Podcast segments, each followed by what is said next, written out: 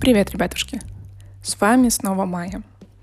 Не хочу говорить, что этот эпизод для женщин, девушек, э, девочек, либо в целом ограничивать и делить слушателей.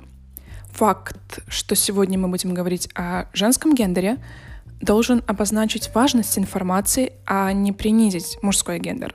Нюансы и проблемы женщин, которые мы затронем далее, не отрицают трудности в существовании мужского гендера. Так что да, да, начнется наше повествование, точнее мое. А начнем с феминизма. И очень надеюсь, что не закончим за упокой в итоге. Конечно, все феминистки и феминисты ненавидят мужчин. Терпеть не могут этот второй пол. Жесткий, предвзятый, ограниченный и узкомыслящий.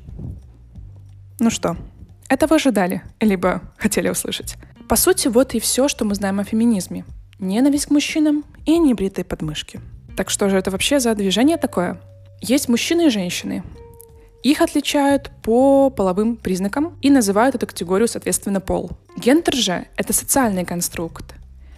Женский — все, что мы можем связывать с фемининностью, и мужское, соответственно, с маскулинностью. Хочу подчеркнуть, что в зависимости от общества определения и основные характеристики могут меняться. Гендер не является идентичностью и не является врожденным. Не любовь к мужскому гендеру присутствует. А если говорить еще более детально, то феминизм не переносит патриархат, не переносит вседозволенность мужчин, которые распускают руки, репрессия по отношению к телу женщин, а также культивируемые и возвеличенные качества, такие как рациональность, неэмоциональность и, соответственно, маскулинность. Мы как общество, не оставим под сомнение факт существования всего вышеизложенного.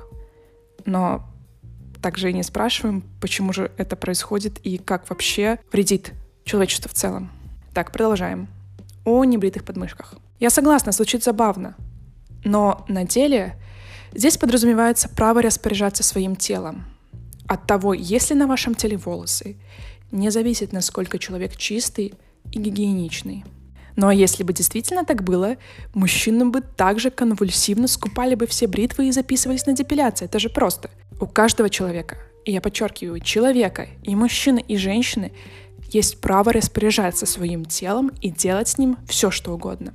Если конкретно вам что-то не нравится, ну, нет нужды критиковать и высказываться и кричать об этом.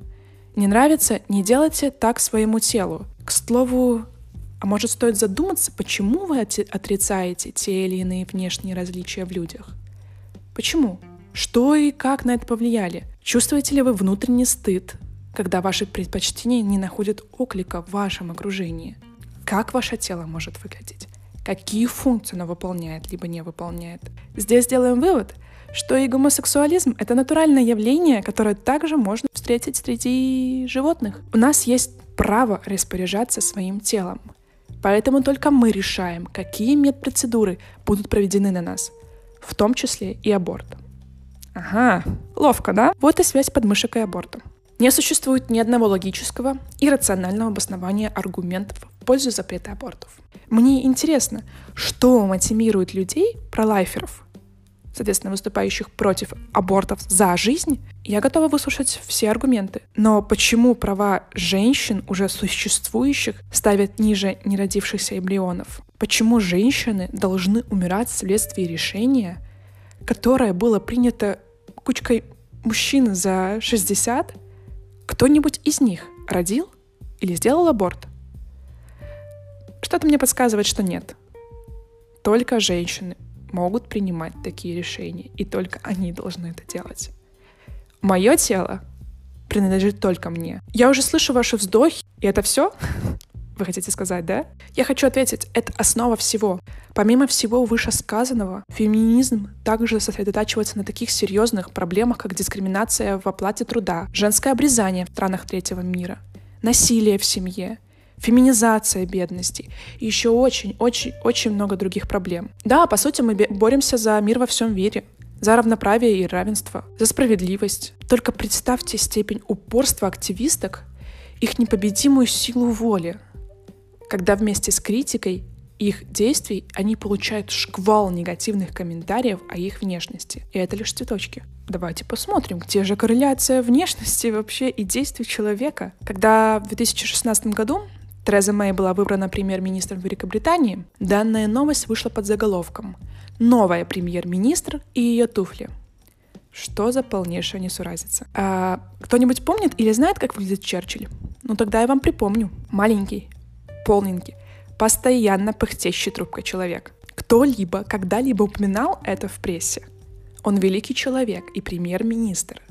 Он, конечно, был жутким сексистом и совершал ошибки, однако это не отменяет его важности в истории Великобритании. Ну, хорошо, это был единичный случай. Хм, Тогда предлагаю вам поупражнять ваши пальчики и погуглить. Та же самая ерунда под каждой ссылкой. И по сей день сначала говорят, как выглядит женщиной, чьей женой она является, а потом он уже, что она делает. Действие. Вот что в первую очередь определяет человека – а далеко не внешний вид. Попытка оценить поступки женщин, спекулируя над их внешним видом, — это низость. Такой подход — это один из инструментов, используемый для телесного подчинения женщин чтобы контролировать женские тела для использования мужчинами. Их, конечно, хоть и с трудом, и через слово, но слушают. Если женщина выглядит так, как ей удобно, здесь мы сталкиваемся с вышеизложенным примером. Главная идея моей будущей предвыборной кампании это я, конечно, замахнулась, но предложим. Будет свобода всем телам. А второй — долой табуируемые темы. Мужчинки, на этом моменте закройте ваши уши. Мы поговорим о крови. Но не той, которая вытекает из ваших ран во время героических подвигов, а нашей женской, вытекающей из вагины 12 раз в год на протяжении, возьмем в среднем лет 40. Эти дни, красный день календаря и еще десятки синонимов и эфемизмов — которые мы используем, чтобы, не дай бог, мужская часть населения планеты не была шокирована. В первую очередь, менструация, как она официально называется, это жуткая боль.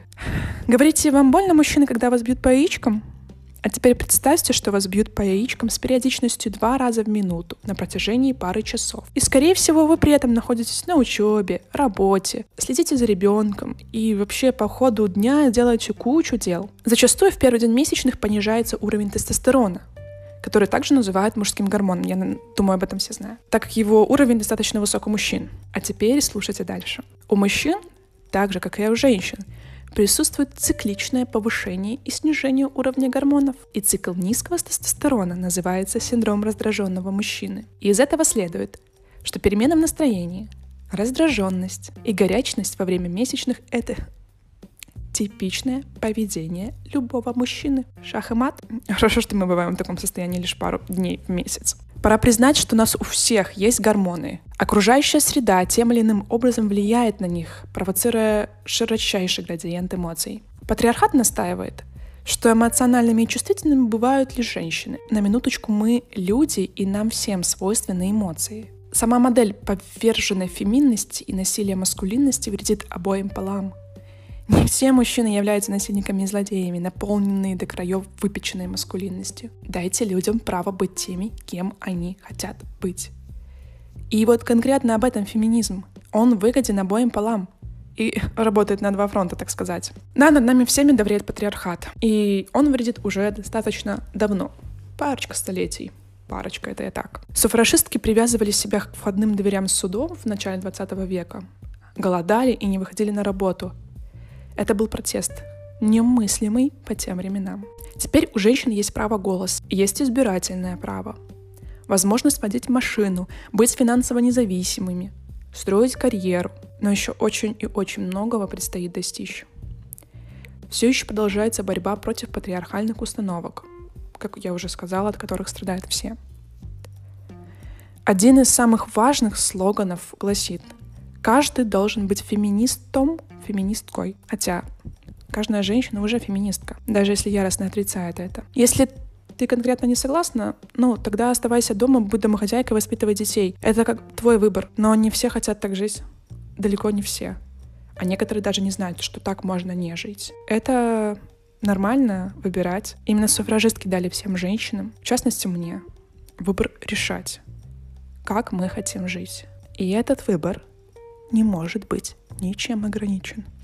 И напоследок, феминистки, как они представляются в обществе, это не одинокие волчицы и воительницы, которые ненавидят мужчин и желают их уничтожить с лица земли. Каждый человек человек, отрицающий свою эмоциональность и желание любить и быть любимым, любимой, чувствует себя одиноко, независимо от его или ее взглядов. Ярость в этом не поможет, никак.